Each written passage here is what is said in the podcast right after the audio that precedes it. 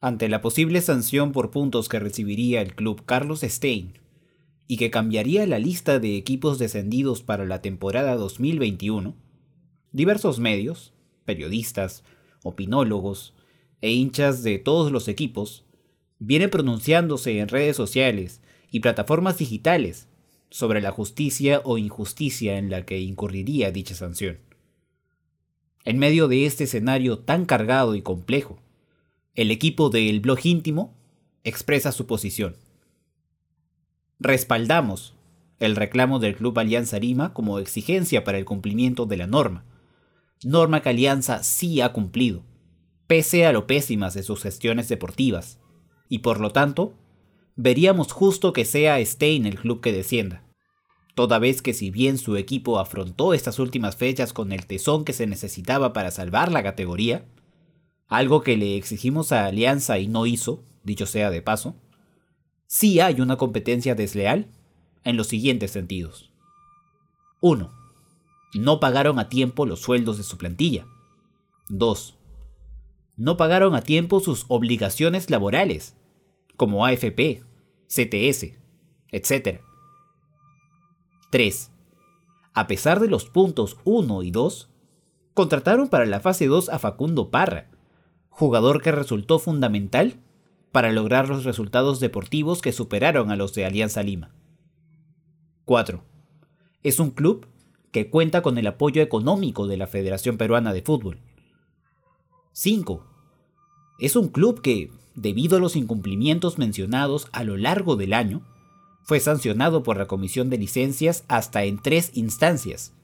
Primero con multa económica, luego con la resta de un punto y finalmente con otra multa económica, pese a que el reglamento indica claramente que las sanciones deben ser más fuertes en caso de reincidencia, que es lo que sucedió y habría seguido sucediendo en los últimos meses, lo que es base fundamental del reclamo de alianza.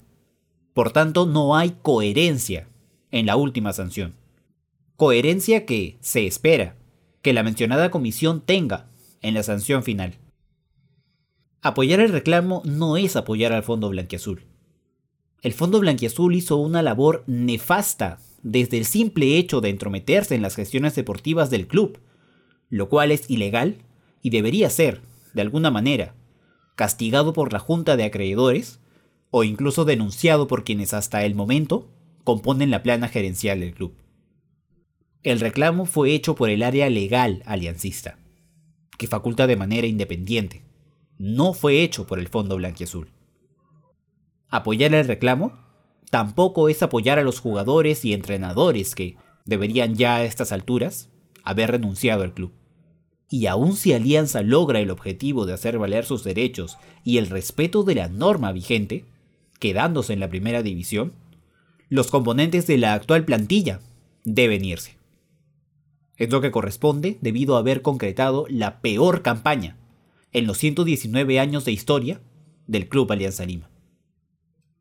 Apoyar el reclamo es respaldar al club como la institución deportiva, social y cultural que es. Es entender que en los torneos profesionales no solo cuenta lo que sucede en la cancha, sino también fuera de ella desde el propio hecho de participar y aprobar un marco normativo que, por definición, debe ser equitativo con todos los clubes que componen el torneo, sin favoritismos ni atropellos. Es, en resumen, exigir un torneo mejor, donde los que estén sepan que, se llamen como se llamen, y auspicie quien los auspicie, se aplicarán las mismas normas para todos, sin excepción alguna el equipo de Alianza pudo ser el peor del año. Pero el club como tal cumplió con cada directiva expresa por la Federación Peruana de Fútbol y sus diferentes comisiones. Restarle importancia a eso y centrarse solo en lo que ocurre en la cancha es más bien avalar el criollismo y la pendejada que tantas veces le hemos criticado a otros clubes. Que se aplique la norma, hoy y siempre. Y si eso implica bajar, subir o permanecer, nadie debería molestarse o indignarse.